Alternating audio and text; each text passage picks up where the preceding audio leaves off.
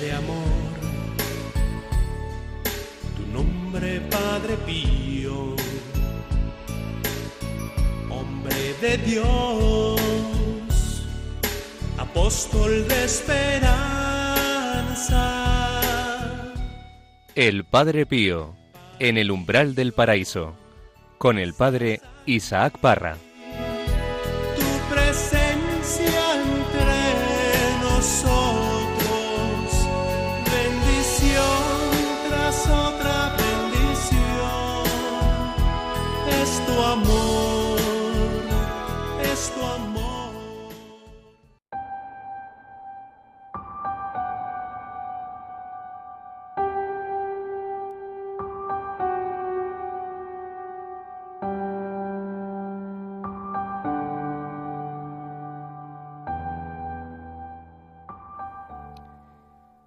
En el Evangelio del primer domingo del tiempo de Cuaresma, se nos presenta a Jesús tentado.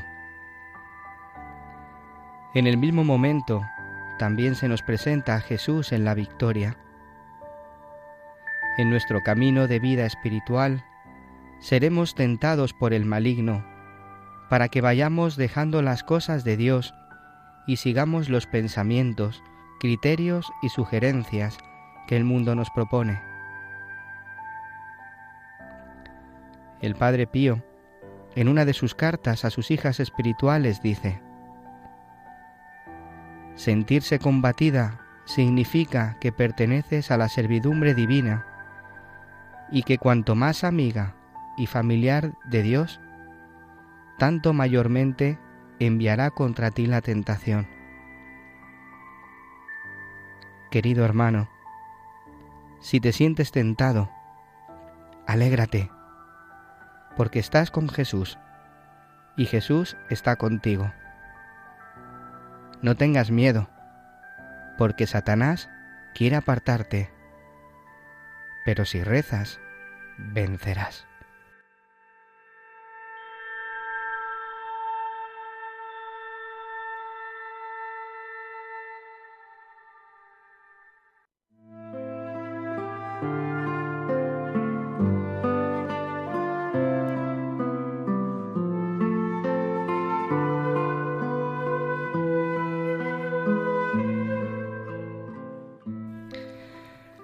La mayor tentación es pensar que el demonio no existe. La existencia del demonio es una realidad, un ángel caído. Y el demonio quiere que, que no volvamos a Dios, que, nos que no volvamos a la vida espiritual, sino que nos quedemos en el hombre viejo, en lo mundano. ¿Qué tal, queridos amigos de Radio María? Bienvenidos. ¿Cómo estáis? María, ¿qué tal? Pues muy bien, aquí un saludo de una mujer vieja.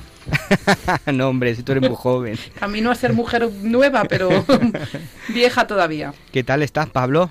Fenomenal, padre. Encantado de estar aquí, con mucho ánimo y, y, nada, pues a compartir con vosotros y con los oyentes lo que, lo que buenamente salga del corazón. Qué bonito. ¿Qué tal, Javi? Muy bien, encantado como siempre de estar aquí, de vuelta con vosotros. Y yo, yo soy aquí el más viejo, por cierto. de verdad. El Señor nos hace jóvenes, ¿eh? Muchas gracias por, por, haber venido. Hoy tenemos también con nosotros a un invitado muy especial. Él se llama David, David Fernández. ¿Qué tal estás? Hola, pues encantado de, de estar aquí con vosotros y, y rodeado de, de, de, santidad y del Padre Pío. Muchas gracias. Él es de aquí cerquita, ¿verdad? De, de Cuatro Vientos y nos acompaña en el día de hoy. Muchas gracias eh, por estar aquí en este programa del Padre Pío en el umbral del paraíso. A todos los que estáis a través de las ondas. Os habla el Padre Isaac Parra. María, hoy el Padre Pío nos va a hablar de verdad, ¿no? Hoy de qué nos va a hablar el Padre Pío. Bueno, el Padre Pío nos habla siempre de verdad. No, Lo que pero- pasa sí. que hoy se va a poner muy doctrinal. Sí, Sí, porque hoy vamos a ver una carta suya, yo creo que de las más largas y las más doc- doctrinales, como te decía. Y bueno, nos va a hablar del hombre viejo y otro día hablaremos del hombre nuevo. sí, en el siguiente programa. Pues eso, va- nos vamos, vamos a hablar un poco de, de ese hombre viejo, como nos lo, nos lo explica el Padre Pío. Seguiremos conociendo cómo fue esa investigación del Santo Oficio, conoceremos qué pasó por la cabeza de Monseñor Rossi y los tres motivos de acusación acerca de la pobreza, de la obediencia y de la castidad en el Padre Pío. También estará con nosotros eh, el Padre Ramón, que también nos va a hablar del encuentro personal con el Padre, con el Padre Pío. Pues esto es, queridos amigos, muchas gracias por estar aquí con nosotros. Sabéis que podéis escribirnos a través del correo electrónico padrepío@radiomaria.es. Comenzamos.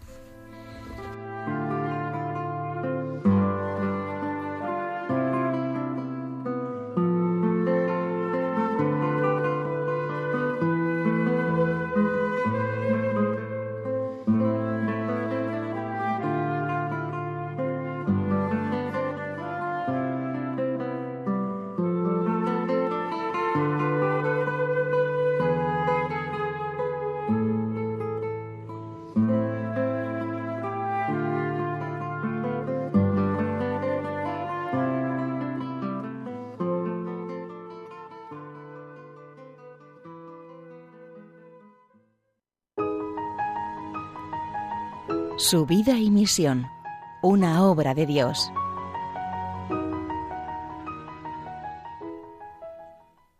¿Cómo ha acogido el Padre Pío la noticia de una investigación del Santo Oficio sobre él? ¿Qué ha sentido al ver a su inquisidor? ¿Qué actitud ha tomado durante los interrogatorios? Sería bastante interesante saberlo pero ni una frase ni una sola línea que aluda a estas circunstancias ha quedado en el epistolario del capuchino. De su boca no ha salido palabra alguna y sobre este argumento las fuentes callan. En cambio, Monseñor Rossi, como él mismo admite, llegó a San Giovanni Rotondo, prevenido sobre el Padre Pío.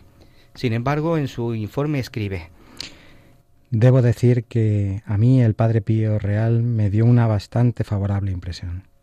El motivo de este cambio de opinión lo da enseguida.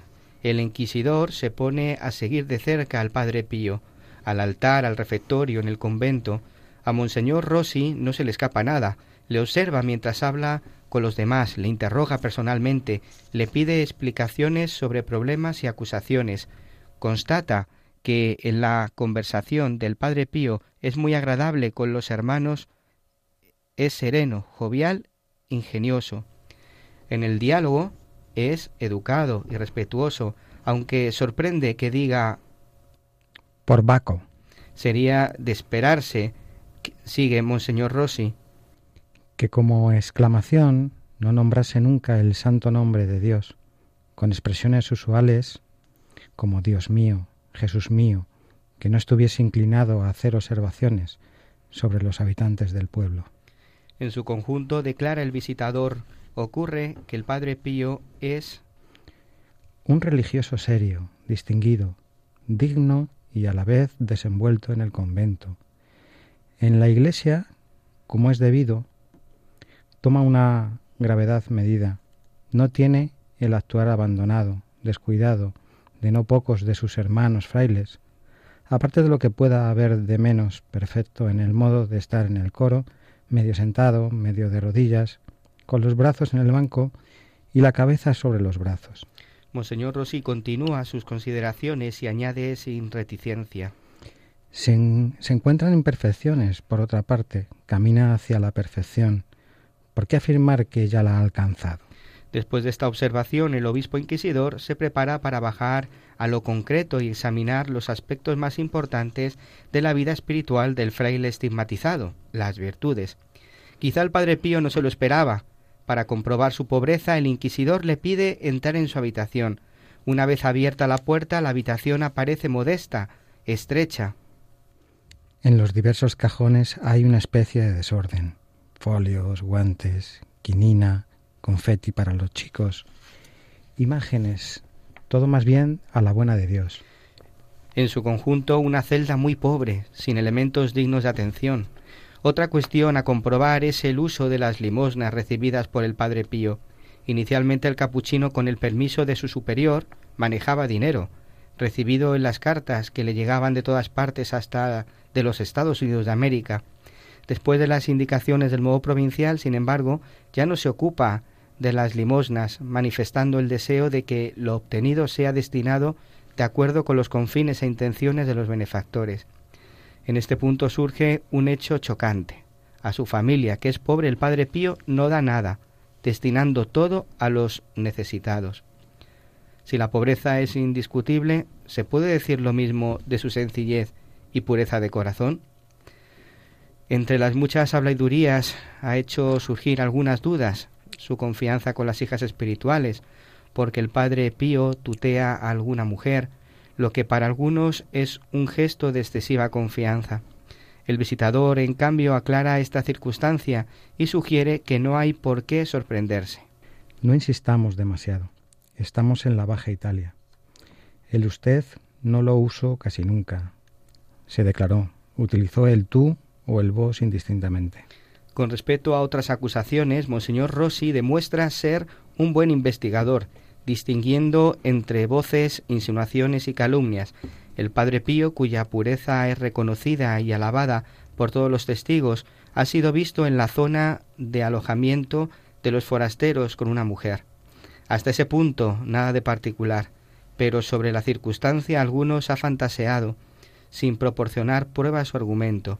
Las voces han corrido aquí y allá y han surgido bulos. Monseñor Rossi descubre, quién ha difundido esta noticia y entiende las intenciones. Se trata de un antiguo novio de la joven. En otro caso se alude a mujeres que tocaban al Padre Pío enfermo mientras le asistían un hombre y una hermana del superior para coger la santidad. También en esta circunstancia Monseñor Rossi depura la dinámica de los hechos y concluye todo era efecto de mentes ilusas y cabezas pequeñas, y la ocasión la había puesto, por desgracia, con poca prudencia el guardián. Sin embargo, el padre Pío, que se había sometido a estar fuera de la clausura por obediencia y necesidad, no fue consciente de lo que sucedía y nunca dudó de ello, como se desprende del interrogatorio que prudentemente se le hizo al respecto. Después de haber afrontado todas las posibles objeciones a la pureza, el visitador declara Podemos estar seguros de que también en este importantísimo punto de la virtud cristiana, religiosa y sacerdotal, el Padre Pío es inatacable, como por otra parte atestiguan todos los testigos.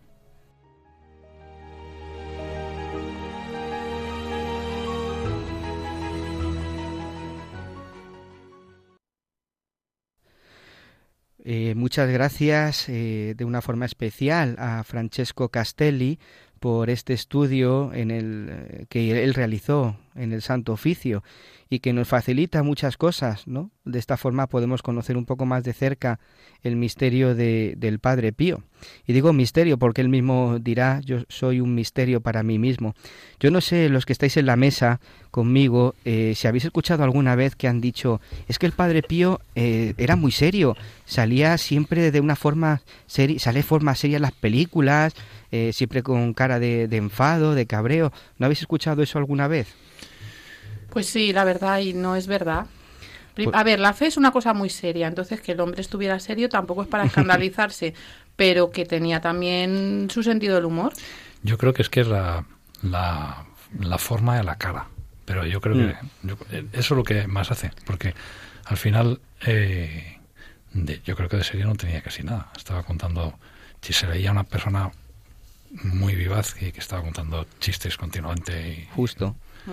Yo, ta- Sí. yo también presento mi protesta sobre ese aspecto porque, porque es verdad que mm, igual sí que ha habido algunas fotos que parece que estaba muy serio y, y, bueno, pues ya sabemos que el cerebro humano la- en cuanto ve una imagen pues hace su Claro.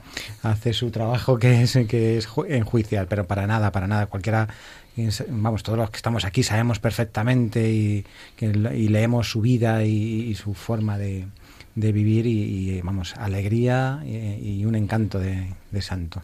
Sí, porque precisamente Monseñor Rossi nos, hemos escuchado que nos decía cómo en la conversación él era muy agradable y con los hermanos era sereno, jovial, ingenioso. Claro, y cuando vemos esas fotos que le vemos con el ceño fruncido, pues imaginemos que se las están tomando en un momento en el cual a lo mejor él tiene prisa para llegar a cualquier cosa de los frailes y hay una muchedumbre ahí de señoras medio locas queriéndole tocar el hábito, eh, no dejándole andar y, además agobiándole y tratándole como si él fuera una especie de ídolo que él eso le molestaba. Tocar el hábito y cortarle trocitos. Y cortarle trozos y, claro, sí, porque ah, no sé si habéis, cuando habéis ido a San Giovanni Rotondo y habéis pasado al museo, habéis visto que hay un hábito en una de las habitaciones que, que está cortado con tijeras por la parte de abajo.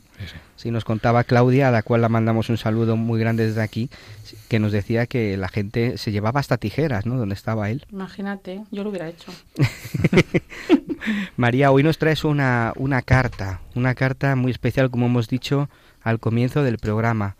Sí, es una carta de, bueno, está fechada el 16 de noviembre del año 1914 a nuestra muy querida Rafaelina mm. Cherase y bueno, es una carta larga y muy, diga, no sé, como doctrinal. Yo la, la veo así, ¿no? Es como muy en tono profesor. Muy, muy bonita. Pues vamos a escucharla. ¿Mm? Venga.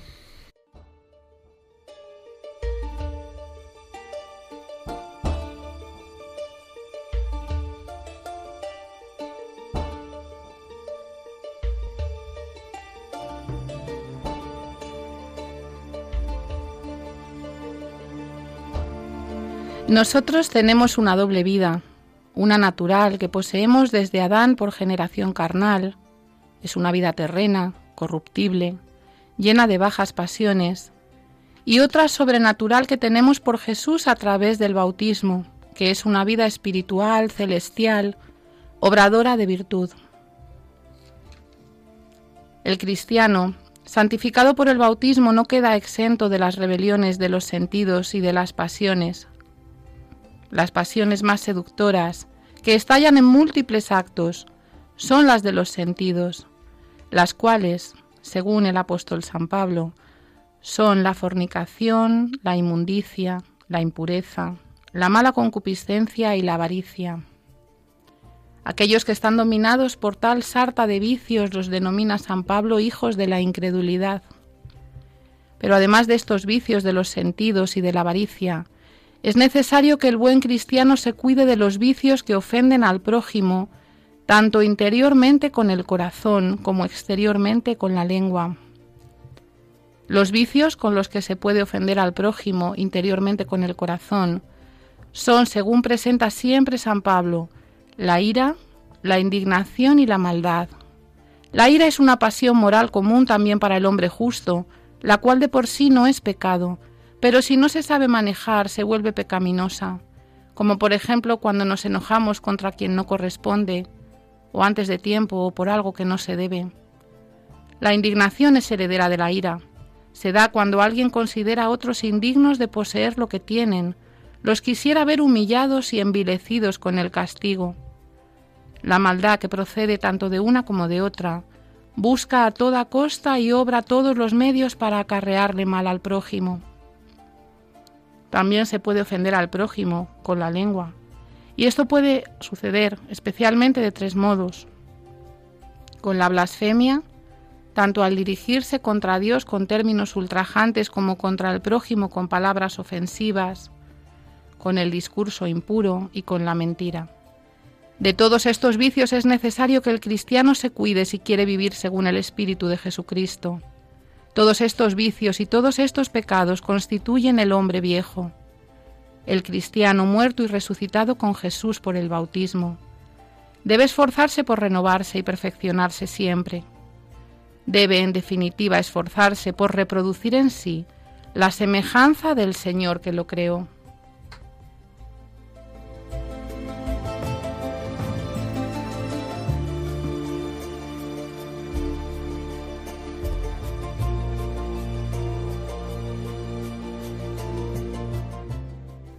Bueno, menuda lección mm, mm. de vicios a evitar, ¿no? Que decíamos al principio del programa, yo mujer vieja, pues efectivamente hemos renacido a la vida nueva, a la vida espiritual, a la vida eterna, por el bautismo, pero como bien nos dice San Pablo y nos recuerda Padre Pío, que es, a mí me encanta que Padre Pío eh, pues se remite muchísimo pues a, a San Pablo, ¿no?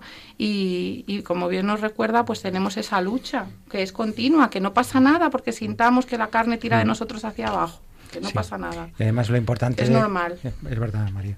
Y lo importante es no perder la paz y, y reconocernos así, ¿no? Que, que pecamos con el corazón, con la lengua y que no podemos evitarlo, pero que para eso también contamos con, con nuestra madre, la Iglesia, con nuestros sacerdotes, con, con el bueno, con el perdón de los pecados, ¿no?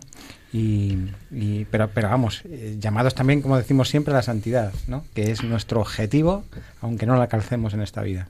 Quizás lo más interesante de la carta es eh, la clasificación tan, tan bien hecha, tan, tan sesuda, ¿no? Tan, cómo relaciona unos, unos pecados con, con otros, cómo ve que hay, como dice, que hay pecados que sí que están, eh, que son padres de los otros pecados, etcétera. Ese tipo de... Yo creo que es una carta que es para leerla con, con mucho detenimiento, para poder, sobre todo para poder ayudarnos a identificar cómo algunos pecados que, que, que preceden de otros se pueden producir, ¿no? Pero totalmente de acuerdo con, con el hecho de, de considerar que, que las que, bueno que los que los pecados o, que las propias tentaciones los vamos a tener que, que sufrir durante, todo- durante toda nuestra vida y que efectivamente nos tenemos que asustar por ellos. Eso nos da la- el sentido de nuestra realidad corpórea ¿no? y que tenemos que, que estar luchando contra, contra ellas continuamente y aprender a hacerlo pues con, con reflexiones como la del Padre Pío y con muchas otras más ¿no? propias. Yo recuerdo que, no sé si os acordáis, una de las frases que, que el padre Pío también dice a Rafaelina Cerase, ¿no? La tentación es la prueba de que, de que estás con Dios y que Dios está contigo, ¿no? Porque efectivamente, a mí me conmueve pensarlo, la tentación quiere decir que, que yo estoy cerca del Señor, porque el demonio lo que quiere es quitarme, quitarme de, de estar a su lado, ¿no? Por eso es un, un signo eh, bello de decir, mira, estoy en el camino correcto, ¿no? Yo siempre he pensado al respecto que las tentaciones que tenemos nosotros yo creo que ni se pueden parecer a las tentaciones que tienen los santos. Las tentaciones que tienen, yo creo siempre he pensado que a los santos les tientan verdaderos expertos, los, demonios de primer orden, digamos, y además continuamente. Y a nosotros nos, nos dejan los demonios de, de menos importancia, porque, vamos, por los testimonios que se ven y las cosas que cuenta el Padre Pío, era tremendo, porque era permanentemente, no podía parar de, de darle demonio de cualquier tipo de, de forma, ¿no? Y, de- y yo creo que, vamos, que, que es efectivamente un- una muy buena eh, sensación de que, o sea, una, un buen- buen- una buena prueba de que estamos siendo, eh, que, que Jesús nos está queriendo, nos quiere. ¿no? Yo tengo una duda que preguntar al padre Isaac. A, A ver, ver.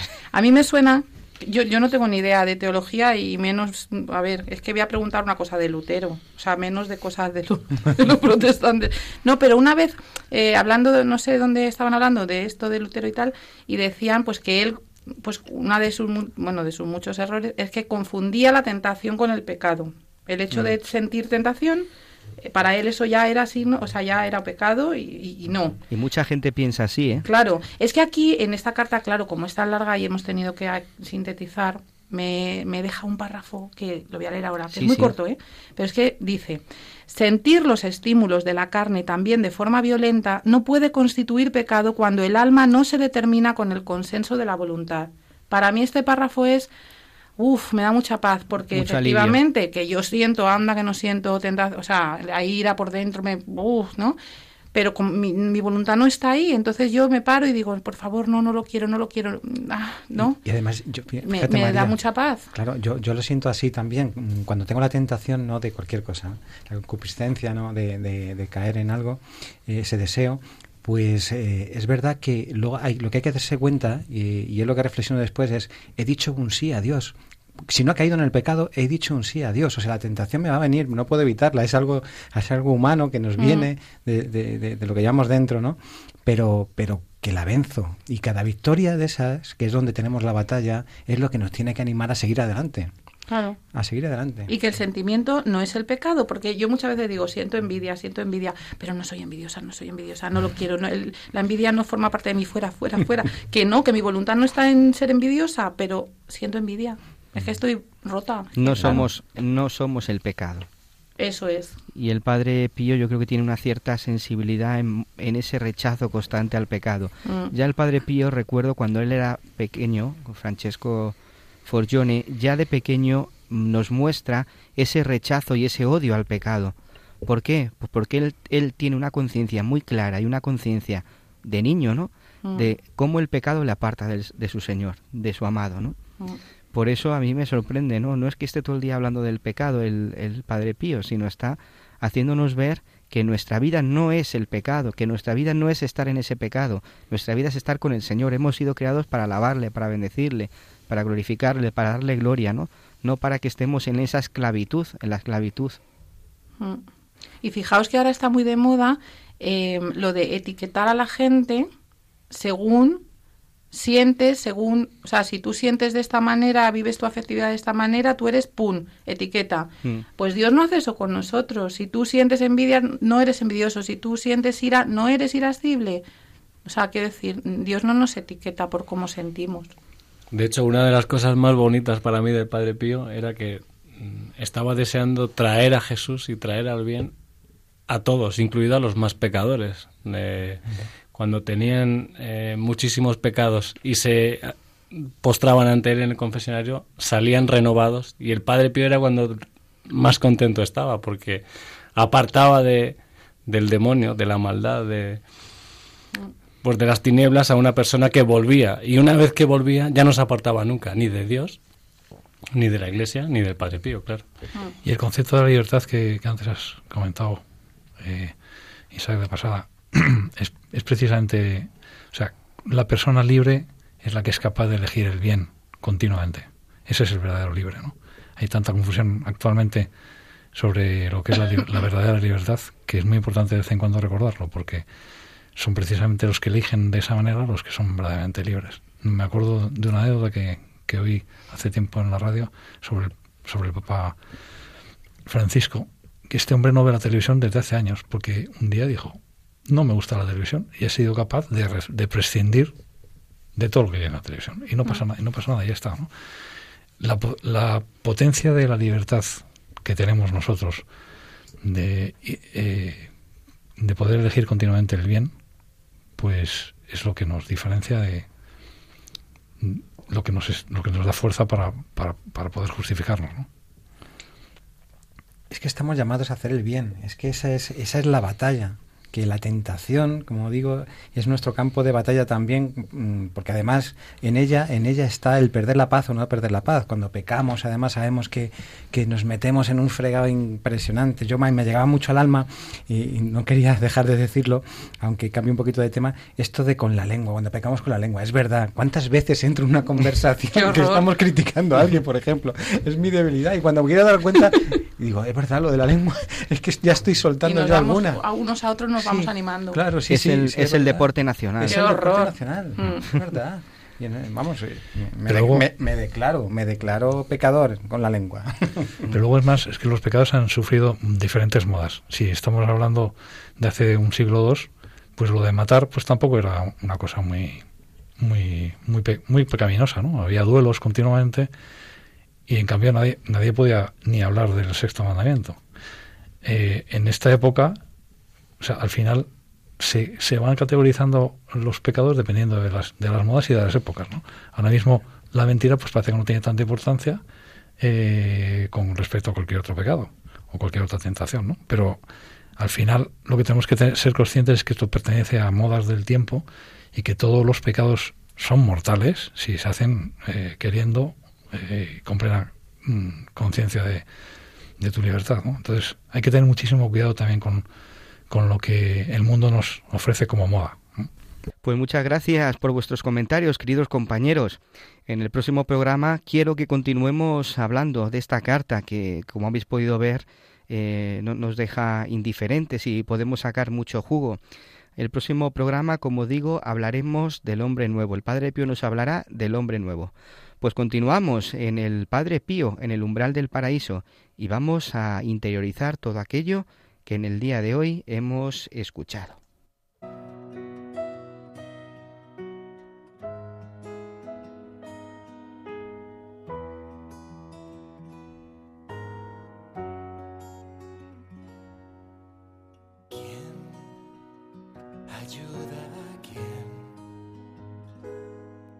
Me abrió los ojos a la eternidad. ¿Quién lavó con sangre mi fragilidad? ¿Quién me ama hasta la muerte de verdad? ¿Quién abraza a quién? Qué ligero el peso si lo llevas tú. Cuánto suman dos miradas y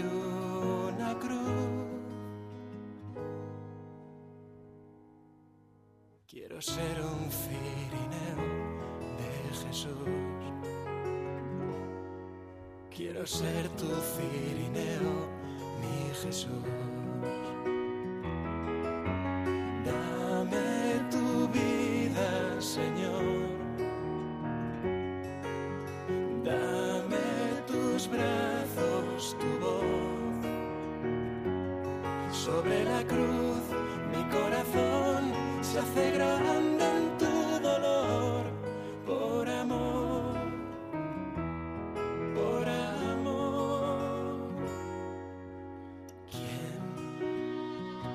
Espera a quién? ¿Quién me llama por mi nombre como tú? ¿Quién amó su noche para darme luz? Quiero ser un cirineo de Jesús. Quiero ser tu cirineo, mi Jesús. Toma mi vida, Señor. Toma mi vida, Señor, dame tu vida, Señor, tus brazos. Quiero ser cireneo de Jesús. ¿Quién me llama por mi nombre como tú? Cireneo, Cireneo de Jesús, del, del grupo de música Hakuna. Pues vamos a pedirle al Señor en el día de hoy que nos conceda ser cireneos, que le ayudemos a Él a cargar con nuestra cruz de cada día, esa cruz que muchas veces nos resulta pesada, nos resulta difícil, pues con Él lo podemos y sabemos que le estamos ayudando a cargar con esa cruz. Pues continuamos, queridos hermanos, en este programa en Radio María, en el Padre Pío, en el umbral del paraíso. Pues me gustaría en este momento que, que nos hablara el Padre Ramón. Padre Ramón, ¿cómo estás? Muy bien, fenomenal. Muy contento de estar con vosotros. Muchas gracias por, por estar hoy aquí con nosotros en este programa dedicado al Padre Pío, eh, este santo que, que tú tienes tanto cariño y tanta devoción, ¿verdad? Muchísimo, muchísimo de, desde hace muchos años. Porque el Padre Pío te ha llevado a Dios, ¿no? Pues siempre está conmigo, siempre. ¿Cómo le encontraste? ¿Cómo te encontraste con él? Pues fundamentalmente a, a partir de la beatificación, porque anteriormente lo conocía, pero el, eh, cuando se beatificó, pues me llevó a leer una biografía suya que me impactó muchísimo. Y a partir de ese momento empecé a rezarle todos los días, a conocerlo más y siempre está conmigo, la verdad. ¿Cómo es, cómo es tu vida ahora con, con el Padre Pío? ¿Qué relación tienes? Dice, siempre está conmigo. ¿Cómo, ¿Cómo te relacionas con él en el día a día? Pues en el día a día, en los momentos de, de mi actividad pastoral, porque el sacerdote siempre estamos todo el día sin parar. Eh, yo, yo estoy en un hospital de capellán de hospital, también en una parroquia, entonces le encomiendo constantemente por las personas que el Señor pone eh, a lo largo del día, le rezo por esas situaciones concretas. Y, y además desde que lo conocí después de la beatificación, pues me, me gusta mucho meditar su, su epistolario, sus, sus pensamientos, porque el Padre Pío, cuando lo descubres, es muchísimo más que, que lo que muchas veces pues llama la atención de las llagas, de lo morboso, etcétera, ¿no? Cuando lo descubres te das cuenta de que es un gigante. ¿eh? El Padre Pío es un, un pues para, para mí y para todos aquellos que lo descubrimos es un, un océano. ¿Eh? Es decir, que empiezas a, a conocerlo y nunca te, te cansas de, de, escucharlo, de, de rezar el rosario con él, de, conocer sus pensamientos espirituales. Eh, es impresionante. Y por supuesto, siempre te lleva a Jesucristo. Efectivamente, ¿verdad? Que muchas veces nos quedamos con, con pues eso, con los milagros, con lo extraordinario, que efectivamente lo tiene Padre, porque es verdad, ¿no? Pero que no podemos quedarnos en, en, los milagros, no, no podemos quedarnos simplemente... Es muchísimo más, es mucho más. yo creo que los milagros, yo creo que los milagros del Padre Pío, eh, los dones extraordinarios del Padre Pío, eh, incluso el, el que el Señor le concediera las llagas, yo creo que eso fue el medio para atraer a la gente pero atraer a la gente hacia Jesucristo, hacia la misericordia del sacramento de la confesión, hacia ese bálsamo de que cura las heridas a través del Padre Pío, a través de esa ternura de su de su mirada hacia la profundidad de su espiritualidad, hacia esa experiencia en Cristo constante que se ve en su vida. Yo creo que el Padre Pío, cuando lo descubres, pues te renueva mucho interiormente en tu vida espiritual y te ayuda mucho a conocer esa sabiduría de la cruz de la que tanto nos habla San Pablo. Padre Ramón. Sí. Hemos ¿Te acuerdas que hemos visto hace poco ese documental tan precioso que han hecho los frailes de San Giovanni? Que es Uy, fue maravilloso, maravilloso. Es el documental oficial, ¿no? Que ha hecho el santuario, pues, con ocasión del centenario de los estimas. A mí me conmovía mucho en ese documental eh, ese momento en el cual se ve una foto, pues, creo que es un montaje, no es una foto real, pero han puesto juntos a, a Juan Pablo II cuando aún era un sacerdote jovencito y al Padre Pío. Recuerdo perfectamente la, fotografía, sí. Cuando después el Papa Juan Pablo II le beatifica, ese momento de la beatificación que tú conoces a Padre Pío, ¿qué te evoca pensar en la figura de estos dos santos? Pues, como he dicho antes, dos gigantes, ¿eh? dos gigantes y sobre todo dos grandes santos abrazados a la cruz constantemente. Para mí, si me preguntaran, ¿y, usted cómo definiría al Padre Pío? Pues yo lo defino como una fusión, una mezcla de ternura, de, de compasión, de misericordia, al mismo tiempo con la cruz y con el dolor. O sea, su expresión cuando uno mm, ve imágenes del Padre Pío, fotografías suyas, la, el documental que vimos el otro día que me encantó, mm. pues eh, te das cuenta de, esa mezcla, de esa fusión ¿eh? del dolor y el gozo interior al mismo tiempo. ¿eh? para mí el Padre Pío es eso. Testigo del gozo en el sufrimiento. Efectivamente, una buena definición. Sí, exactamente. Como, como San Pablo. Exactamente. Y, San Juan Pablo II también es verdad que es un santo que da una ternura especial y, es que yo les tengo muy unidos en mi corazón. una gran humanidad, mm. una gran humanidad porque todo el discurso programático del pontificado de Juan Pablo II, empezando con Redentor Hominis 14, mm. es, eh, es, es, acercarse al hombre, al mm. sufrimiento del hombre. Luego todas sus encíclicas van avanzando y profundizando en este sentido. ¿eh? Eh, la Salvifici Doloris, etcétera. Es decir, Juan Pablo II nos acerca al, a descubrir la sabiduría de la cruz, la sabiduría del dolor, eh, acercarnos a Cristo crucificado, a presentarnos a, ese crucificado sin cruz que también es el Padre Pío. ¿eh? Eh, hola, padre, Ramón. Hola. Sí. Y a mí me gustaría preguntarle si ha tenido alguna experiencia de, bueno, de, de dar a conocer al Padre Pío a los enfermos en la capellanía de, los hospitales y las sensaciones que tienen al conocer los, los enfermos. Lo digo porque a mí me ha pasado en alguna ocasión con, enfermos familiares y es, y es increíble. Sí. Pues les voy a contar rápidamente una anécdota que me ocurrió el 24 de mayo de este año. El 24 de mayo de este año no lo olvidaré, día de María Auxiliadora, entré a visitar un enfermo que estaba ya casi preexitus pero bueno, aclaro lo de preexitus.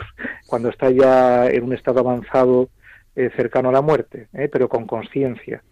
Entonces este enfermo entra en la habitación, casualmente no había nadie allí con él, ningún familiar, pero llevaba una, una pulsera que me llamó muchísimo la atención enseguida porque llevaba una crucecita de madera donde ponía Padre Pío. Entonces, claro, a mí aquello me conmovió, porque yo sabía ya un poco el estado del enfermo. Y cuando me acerqué a él, le dije, ¿conoce usted al Padre Pío? Veo ahí en la cruz de la pulsera. Y él me contestó espontáneamente, ha estado aquí conmigo toda la noche. Imagínense cómo me quedé yo. Madre mía. Cuando, cuando escuché aquello.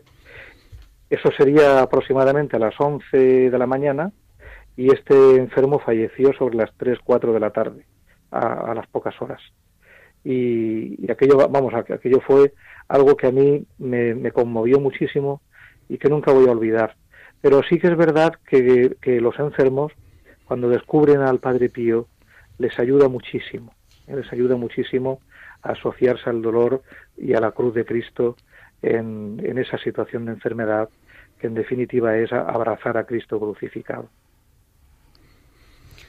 Pues efectivamente, eso es lo que lo que ellos nos, lo que el Padre Pío nos transmite. Padre Ramón, muchas gracias. Gracias por hablarnos. Sí, soy yo, soy yo, Padre ah, Isaac. Gracias, a, ti por el por el documental del Padre Pío, por aquella presentación tan magnífica que, que pudimos disfrutar y sobre todo pues darte las gracias por propagar a ti y a ese equipo tan maravilloso por propagar a, nuestro querido Padre Pío. Yo no me canso nunca de hablar de él en todas partes. Es un regalo, ¿verdad? Sí, ya lo creo que sí, ya lo creo. Pues muchas gracias de verdad con todo el corazón y ya sabes que aquí estamos para lo que necesites y esperemos que un día puedas venir por aquí, por el estudio. Pues me encantaría. muchas gracias. Muchas gracias. A vosotros. Adiós, adiós. Pues es que es impresionante el, escuchar cuando, cuando hablamos de la cruz, ¿verdad? Yo a mí, eh, para mí la cruz no es motivo de no es motivo de desprecio, sino motivo de orgullo, ¿no? Cargar con ella. Y, y me gustaría, me gustaría que, que, todos los oyentes aprendiéramos a vivir esa cruz, la cruz que hay que aceptar, hay que abrazar y hay que ofrecer. Mm. Pues yo en este programa que estamos hablando del hombre viejo me está viniendo a la cabeza un testimonio precioso que está en el libro del padre Pierino, Padre Pío mi padre, que es de un abogado, Alberto Delfante, se llamaba grado 33 de la masonería. Es verdad, sí, Que pasó pues de, de todos los horrores del hombre viejo al camino espiritual del hombre nuevo gracias al Padre Pío. Nos lo cuenta David, yo creo, ¿eh? porque merece mucho la pena. Pues eh, Venga, vamos allá. Vamos a ello.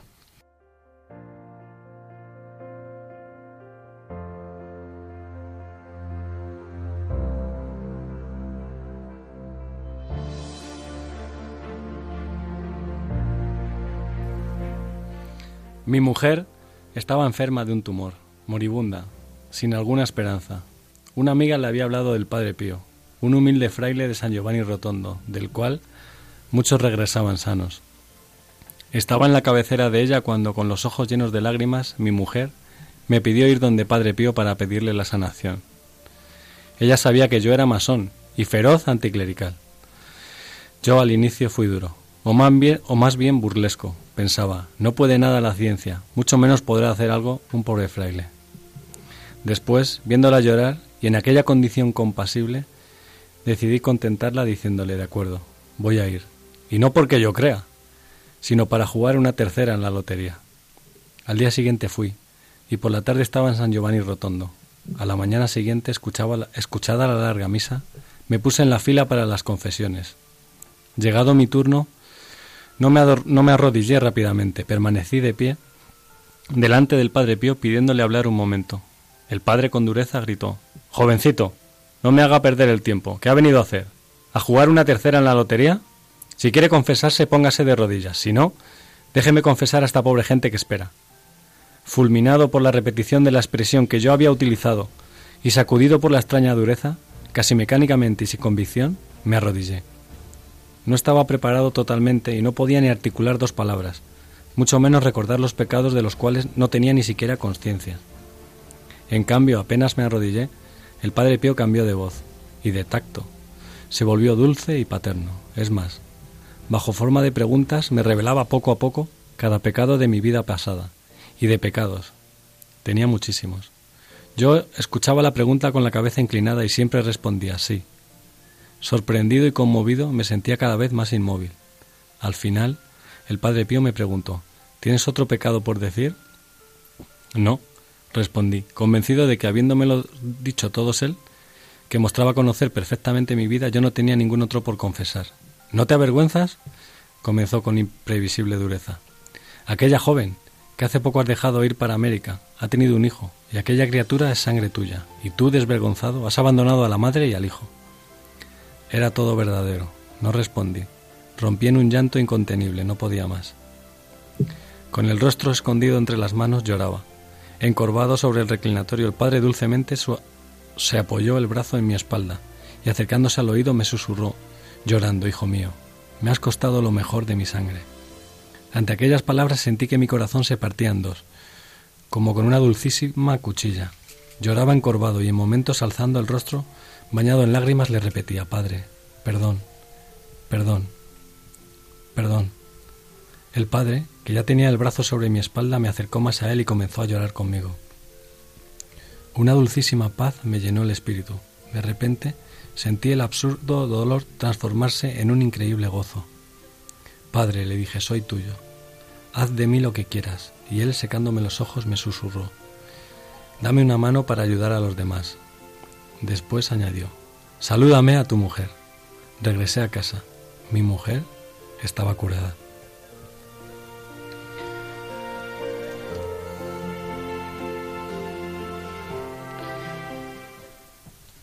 Madre mía. Nos hemos quedado todos aquí. Padre, en- soy silencio. Ay, por Dios. Fíjate cómo el Padre Pío le llevó a Jesús de nuevo, ¿no? Bueno, a mí me dice el Padre Pío, me has costado lo mejor de mi sangre y me quedo allí tiesa. Me muero. Madre mía. Pues fijaros qué bonita forma para, para ya terminar el programa. Ya nos queda muy poco tiempo. Es que se nos hace todo cortísimo, ¿verdad? Mm. Pero la verdad que nos vamos con el corazón lleno del Señor. Decidme rápidamente cada uno de vosotros una frase con la cual os quedaríais eh, en el día de hoy. Una frase breve que resumiera el programa de hoy en vosotros, en vuestro corazón. El dolor tiene sentido. David. El mío es el amor. Empezamos diciendo al principio del programa si tenía buen o, o mal humor el Padre Pío. Y no solo es que tiene buen humor, sino que es que está lleno de amor. Gracias. Pues eh, yo diría, Jesús, tú que fuiste tentado, ayúdanos a vencer las tentaciones. Padre, soy tuyo. Me ha encantado. Padre, soy tuyo. Soy tuyo. Pues muchas gracias, queridos amigos. Muchas gracias, María. Muchas gracias a vosotros y a todos los que nos escuchan, que además rezan por nosotros un montón. Muchísimo. No sabes cómo os lo agradecemos. Muchas gracias, Pablo. Muchísimas gracias, Padre. Gracias también a Javi. Muchas gracias, un placer. Gracias, David. Gracias a todos. ¿Has disfrutado? Muchísimo, muchísimo. Y muchas gracias también desde el control a, a Javi, que está a los mandos de este programa. Muchas gracias a todos, encantado de estar con vosotros. No os vayáis, que os espero hasta el próximo día, ¿eh? A ver, aquí estaremos.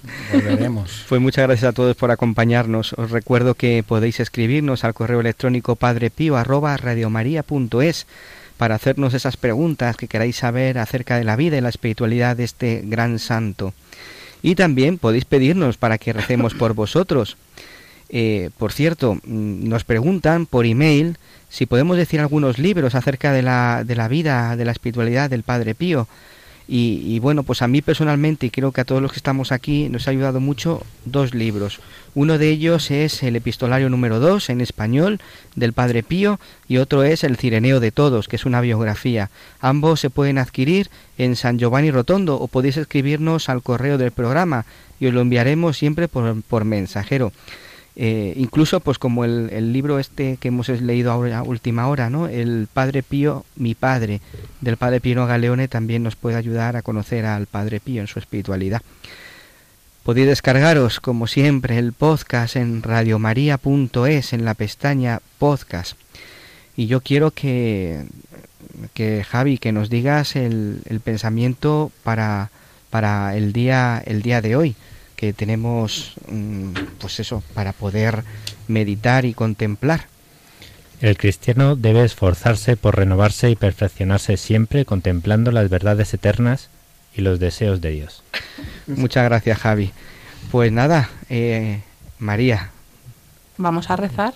Por eso. Ah, perdón. acabamos rezando y lo vamos a hacer especialmente por vuestras intenciones y hoy eh, aquellas que nos habéis enviado a través del correo electrónico. Quiero recordar a Mari Carmen, a Jesús, a Verónica, a María Dolores de Parla y Araceli, Araceli Parra.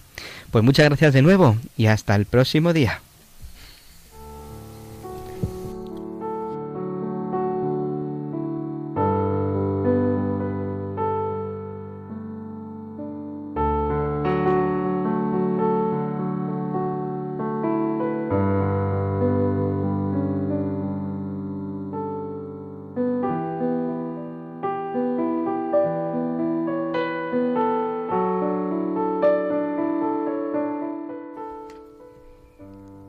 Aquí me tenéis postrada a vuestros pies santísimos, mi querido Jesús, para manifestaros en cada instante mi reconocimiento y gratitud por tantos y tan continuos favores como me habéis otorgado y que todavía queréis concederme. Cuántas veces os he invocado, oh Jesús, me habéis dejado siempre satisfecho. He recurrido a menudo a vos y siempre me habéis consolado. ¿Cómo podré expresaros mis sentimientos, amado Jesús?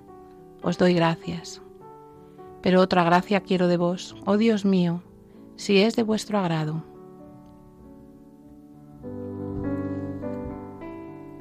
Si no fuerais todopoderoso, no os haría esta súplica, oh Jesús. Tened piedad de mí. Hágase en todo vuestra santísima voluntad.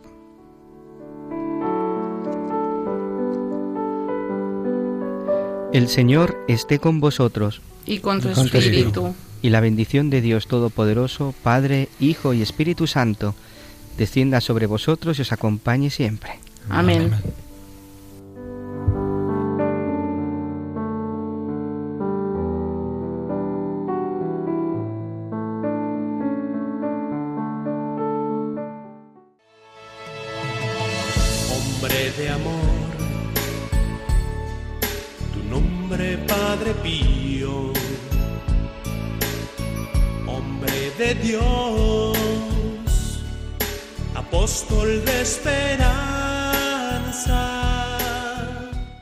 Han escuchado El Padre Pío en el umbral del paraíso con el Padre Isaac Parra.